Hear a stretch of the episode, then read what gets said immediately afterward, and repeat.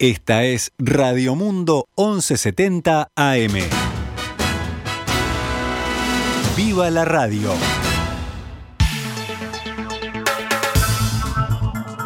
Doce horas 17 minutos, damos comienzo a una nueva edición de Noticias al Mediodía en este lunes 30 de agosto del año 2021.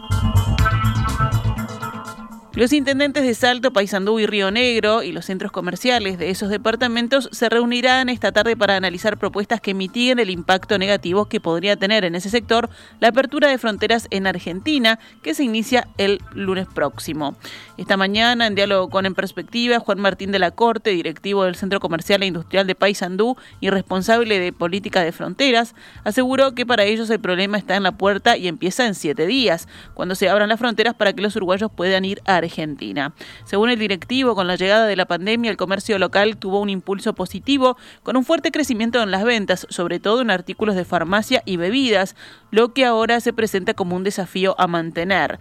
De la Corte aseguró que una de las opciones que se maneja es solicitar incentivos a los comerciantes para tener precios más competitivos, como se hizo con el descuento del 24% en los combustibles. El tipo de cambio hace que, siga habiendo una diferencia de precio y todo lo demás que vale la pena comprar enfrente o hacer enfrente hace que el consumidor cruce y ya de paso cargue el, el tanque de nafta. Eh, pero, pero bueno, sin duda que ha sido una, una medida útil. En esa línea se, se podría trabajar. También hay que reconocer, hoy las diferencias de precios son mucho mayores que las renuncias fiscales que pueda hacer el Estado. Eh, enfrente vale la mitad o menos, cualquier cosa. Consultado sobre si los centros comerciales propondrán medidas como el cero kilo o similares, el directivo explicó que esta medida no resuelve nada. El, cero kilo es, una medida que desde que hay puentes eh, ha, estado el cero kilo, por lo menos en conversaciones, entrando y saliendo, ¿no? Eh, tiene, tiene sus efectos. El problema es que la, experiencia dice que, que es insostenible en el tiempo, que la infraestructura y la organización que se requiere para que sea aplicado eh, la verdad es que es sumamente compleja y por eso se frustra muchas veces el, la medida. Nosotros somos partidarios de que, eso no eh, es algo que ocupa el tiempo más, de lo que resuelve cosas, porque pone a trabajar al aparato del Estado, eh, erosiona mucho las relaciones también en la sociedad misma, porque ya se convierte todo en un sistema de control que, que desgasta muchísimo. También de alguna manera nos, nos enfrenta a, quienes estamos en el comercio con, con nuestros propios vecinos, los consumidores, los demás, que, que de alguna forma nos hacen responsables o, entienden que es producto de, de una decisión más de, tipo comercial y al fin y al cabo termina no resultando nada.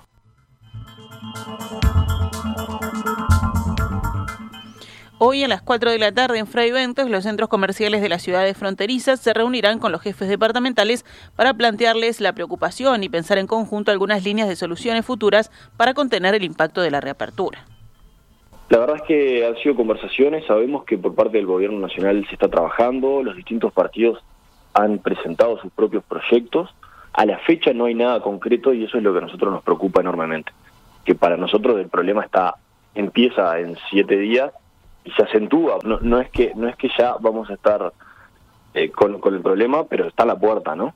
Entonces, trabajar es antes porque si no después los tiempos de, de, las empresas, de los privados, no se acompasan con los tiempos del Estado y, no sobreviven a, a, a ese pienso y esa toma de decisiones que viene después.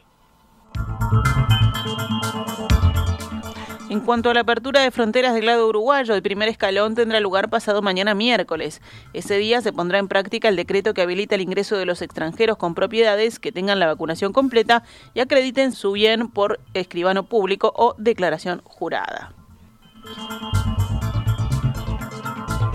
Si hablamos de la emergencia sanitaria, este domingo fueron detectados 82 casos nuevos de COVID-19 en 4.093 análisis. La tasa de positividad fue del 2%. La cantidad de personas cursando el COVID-19 ha continuado en descenso y ahora es la más baja en los últimos nueve meses, 1.153. Actualmente hay 12 pacientes en CTI. Ayer fallecieron dos personas con coronavirus en Uruguay, el sábado una y el viernes también una. El índice de Harvard está ubicado en 2,75 casos nuevos diarios cada 100.000 habitantes en los últimos siete días. Uruguay alcanzó este fin de semana el número redondo del 75% de su población total vacunada con al menos una dosis contra COVID-19. Con al menos dos dosis ya fue inoculado el 70,46% y con dos dosis más 15 días 67,70% de la población del país. La tercera dosis, también llamada refuerzo, la recibió hasta el momento el 9,42% de la población. Tres personas con coronavirus fueron desembarcadas ayer del buque de Islas Marshall Maritza en el puerto de Montevideo por personal de prefectura. Uno de los tripulantes de 33 años fue trasladado al Hospital Casa de Galicia. En coordinación con el Ministerio de Salud Pública, la prefectura de Montevideo dispuso que la lancha de tráfico Tango zarpara hacia la zona de fondeo y servicio para desembarcar a estos tripulantes. En estos momentos, a bordo del buque se encuentran ocho tripulantes cursando la enfermedad en estado estable. En la tarde del viernes, desde un buque de bandera lituana, se desembarcó a seis tripulantes, uno de ellos fallecido.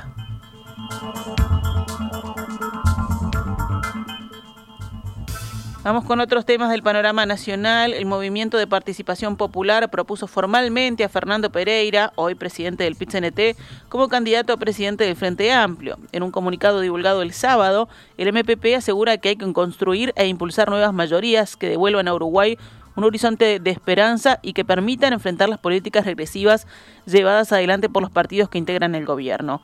Para eso, añade el texto, el sector entiende muy importante impulsar, junto a otros grupos y personalidades, la candidatura a la presidencia del Frente Amplio del compañero Fernando Pereira, con el mayor respaldo posible dentro de las bases y sectores de nuestra fuerza política, concluye el texto.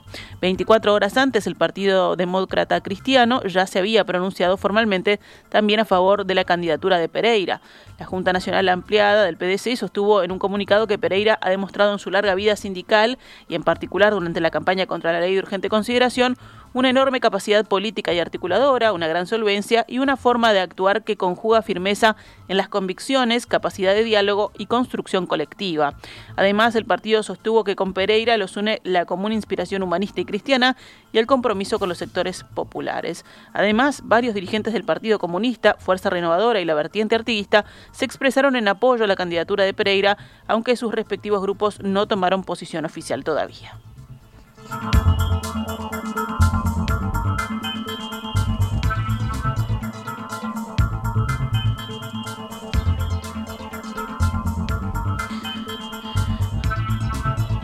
Vamos con otros temas. La Unión Nacional de Asalariados, Trabajadores Rurales y Afines, la UNATRA, que es el sindicato de los peones de estancia, convocó a una marcha a caballo desde el Montevideo Rural hasta el centro de Montevideo el 15 de septiembre próximo con motivo del paro general fijado para ese día por el pit Bajo la consigna en defensa del Instituto Nacional de Colonización, en la lucha por la tierra, para el repoblamiento de la campaña y en defensa de nuestra soberanía nacional, el gremio llama a marchar desde las 7 y 30 de la mañana de ese miércoles.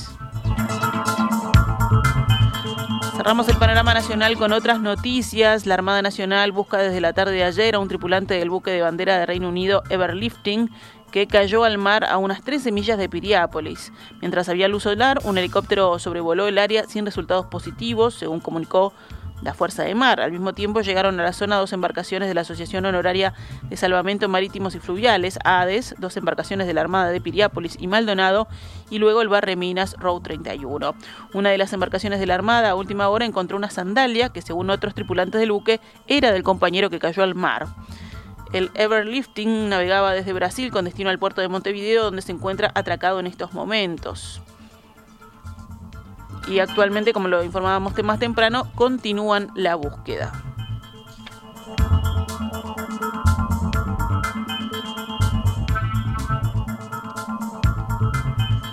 Seis hombres fueron imputados por una pelea que terminó con un hombre apuñalado y hospitalizado en Melo. Los jóvenes habían protagonizado una pelea en la explanada del bioparque de la ciudad de Melo durante la madrugada de la noche de la nostalgia, culminando con un joven de 25 años con una herida provocada por un cuchillo y politraumatismos varios en la cabeza. Cinco de ellos fueron condenados con medidas de libertad a prueba y el restante, un joven de 23 años, fue imputado y se le impuso como medida cautelar prisión preventiva por 90 días. Su condena dependerá de la evolución de la salud del herido. Un motociclista de 53 años falleció tras chocar con un camión ayer en San José. El siniestro de tránsito se registró cuando un hombre que viajaba en una moto fue embestido por el vehículo de gran porte en el kilómetro 70 de la ruta 3. El camión circulaba por ruta 3 de sur a norte y embistió a la moto que circulaba en el mismo sentido. El conductor, un hombre de 64 años, contaba con la documentación vigente y el control de espirometría dio negativo. Personal de policía científica realizó un relevamiento de la escena y entregaron un informe a Fiscalía para determinar responsabilidades. Actualizamos a cuánto cotiza el dólar a esta hora en pizarra del Banco República. 41 pesos con 45 para la compra y 43 con 65 para la venta.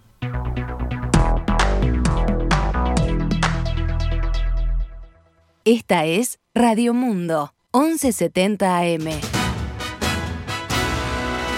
¡Viva la radio!